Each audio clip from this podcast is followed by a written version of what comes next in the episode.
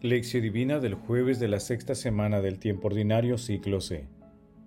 Siete santos fundadores de los siervos de María. ¿Y ustedes, quién dicen que soy yo? Marcos capítulo 8, versículo 23. Oración inicial.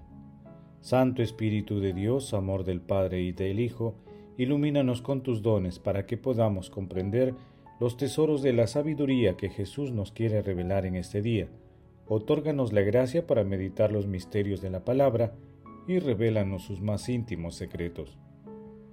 Madre Santísima, intercede ante la Santísima Trinidad por nuestra petición. Ave María Purísima, sin pecado concebida. Paso 1. Lectura. Lectura del Santo Evangelio según San Marcos capítulo 8, versículos del 27 al 33. En aquel tiempo, Jesús y sus discípulos se dirigieron a los pueblos de Cesarea de Filipo.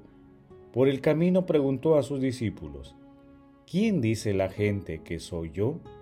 Ellos le contestaron, algunos dicen que eres Juan Bautista, otros Elías, y otros uno de los profetas. Entonces él les preguntó, ¿y ustedes, quién dicen que soy yo?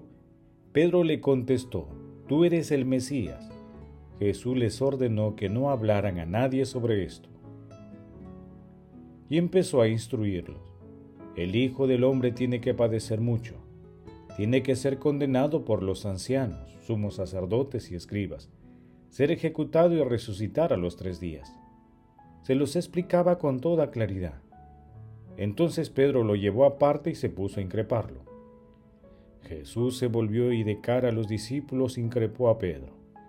Quítate de mi vista, Satanás. Tú piensas como los hombres, no como Dios.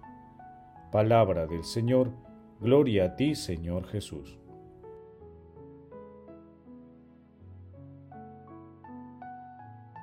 La Orden de los Siervos de María se inició en 1233 y fue aprobada en 1304. Sus fundadores fueron siete laicos florentinos, Banfiglio Monaldi, Bonayunta Manetti, Maneto de los Antella, Amadio de los Amidei, Ugazioni, Sostegno y Alessio Falconieri. Fueron canonizados en 1888. Para la orden se inspiraron en el seguimiento penitencial del Evangelio, la fraternidad, el servicio y la consagración a Santa María. El pasaje evangélico de hoy está integrado por dos textos, la confesión de Pedro y el primer anuncio de la pasión y resurrección de Jesús. Se encuentran luego del texto ceguera de los discípulos. Estos textos también están integrados en Mateo capítulo 16, versículos del 13 al 23 y en Lucas capítulo 9, versículos del 18 al 22. Cesarea de Felipe es testigo de un momento central en el itinerario misionero de Jesús. Mientras la multitud sigue sin identificar quién es Jesús, los discípulos dan un paso adelante al confesar que es el Mesías. Al vincular la reflexión con el texto previo, ceguera de los discípulos, la confesión de Pedro representa el modelo de la sanación de la ceguera de los propios discípulos, aun cuando falta la luz pascual que pronto llegará. Jesús inicia una catequesis particular dirigida a sus discípulos. Por ello les pregunta, ¿qué piensa la gente respecto a Él? Todos lo consideran entre las personas que tienen una relación especialísima con Dios. Pedro, inspirado por Dios Padre, reconoce a Jesús como el Mesías, como el Hijo de Dios vivo. En el Evangelio de Mateo, Jesús lo designa como la piedra fundacional de la Iglesia. De esta manera, Pedro, tan frágil como nosotros, se convirtió en el primer papa por la gracia de Dios. Como afirma Beda el Venerable, la identidad humana de Jesús era declarada por una voz divina, mientras que su identidad divina era manifestada mediante una voz humana. Luego, en el mismo pasaje evangélico, Pedro, con una concepción muy humana que excluye un Mesías sufriente, intenta evitar a Jesús el sufrimiento y la muerte. Sin darse cuenta, le está haciendo el juego a Satanás al actuar igual que el tentador. El regaño de Jesús es duro, sin embargo, es también una invitación a un seguimiento radical. Paso 2. Meditación. Queridos hermanos, ¿cuál es el mensaje que Jesús nos transmite a través de su palabra? Amado Señor Jesús, tú eres el Mesías, el Hijo de Dios vivo. El seguimiento a Jesús a pesar de la fragilidad humana hace que Pedro confiese la verdadera identidad de nuestro Señor Jesucristo. El Espíritu Santo hace que esta expresión quede grabada también en nosotros y en todas las personas que la escuchan de corazón. San Pedro es una muestra de cómo nuestro Señor hace maravillas a través de quienes se entregan al servicio de Dios. En los tiempos actuales muchas veces nosotros le hacemos el juego al tentador cuando no queremos cargar nuestra cruz e incluso consideramos que la cruz no forma parte de nuestra vida debido a la fatiga y el desánimo que experimentamos al no confiar en nuestro Señor Jesucristo. Nosotros también estamos llamados a ser apóstoles de nuestro Señor Jesucristo. Asumamos decididamente este maravilloso desafío con decisión y entrega. Hermanos, meditando el pasaje evangélico de hoy, intentemos responder. ¿Es Jesús para nosotros el Mesías, el Hijo de Dios vivo? seguimos a Jesús de manera decidida. Que las respuestas a estas preguntas nos ayuden a comprender que el objetivo final de nuestra vida es la gloria que se alcanza solo en compañía de nuestro Señor Jesucristo. Jesús, María y José nos aman. Paso 3. Oración. Señor, infunde benigno en nosotros la piedad con la que estos santos hermanos veneraron devotamente a la Madre de Dios y condujeron a tu pueblo hacia ti. Padre eterno, sé nuestra ayuda y protección. Asiste a los atribulados, compadécete de los humildes, levanta a los caídos, muéstrate a los necesitados, cura a los enfermos, vuelve a los extraviados de tu pueblo, alimenta a los hambrientos, redime a los cautivos que todas las naciones conozcan que tú eres Dios Padre, que nuestro Señor Jesucristo es tu Hijo y nosotros tu pueblo, las ovejas de tu rebaño. Amado Jesús, misericordia pura, recibe en tu mansión eterna a todos los difuntos de todo tiempo y lugar, y envía tus ángeles para que acompañen a los moribundos en el tránsito de esta vida terrenal al cielo.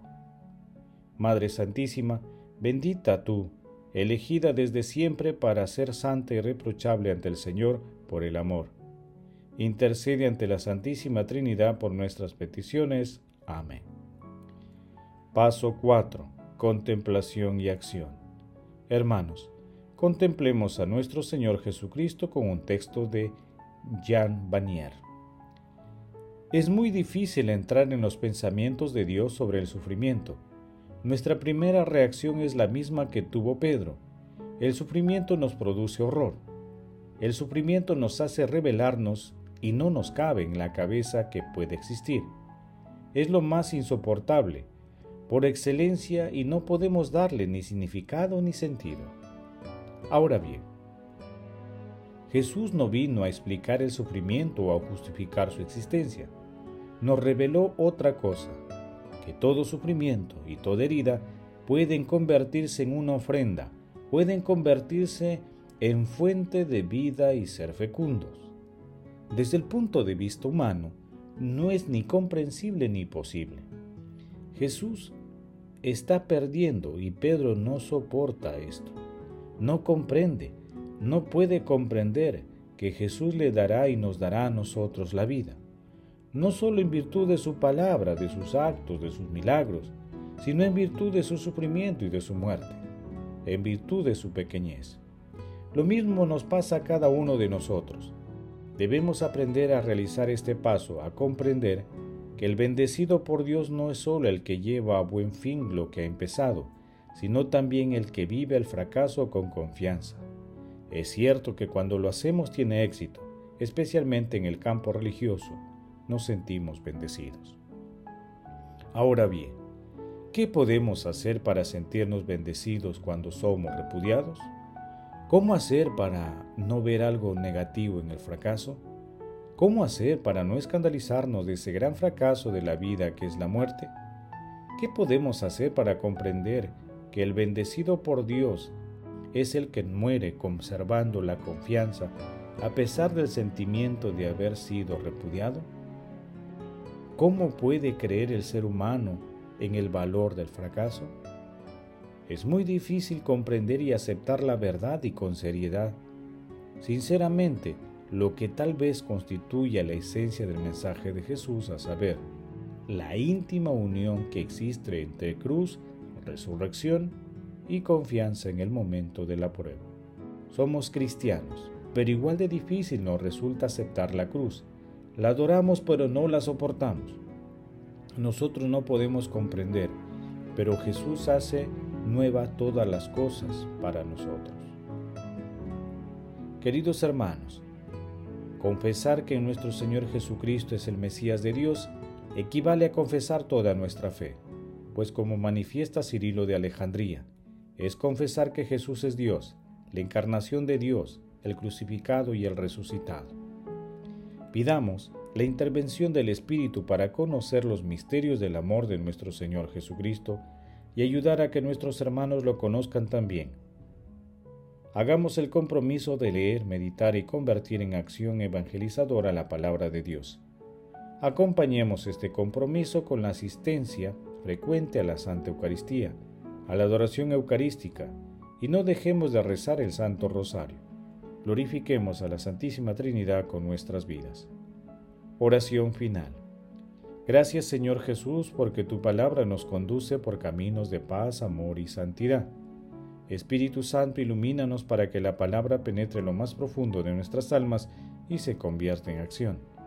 Dios glorioso, escucha nuestra oración. Bendito seas por los siglos de los siglos. Madre Santísima, intercede ante la Santísima Trinidad por nuestra petición. Amén. El Señor esté con ustedes y con tu Espíritu la bendición de Dios Todopoderoso, Padre, Hijo y Espíritu Santo, descienda sobre ustedes y los acompañe siempre. Amén. Bendigamos al Señor, demos gracias a Dios.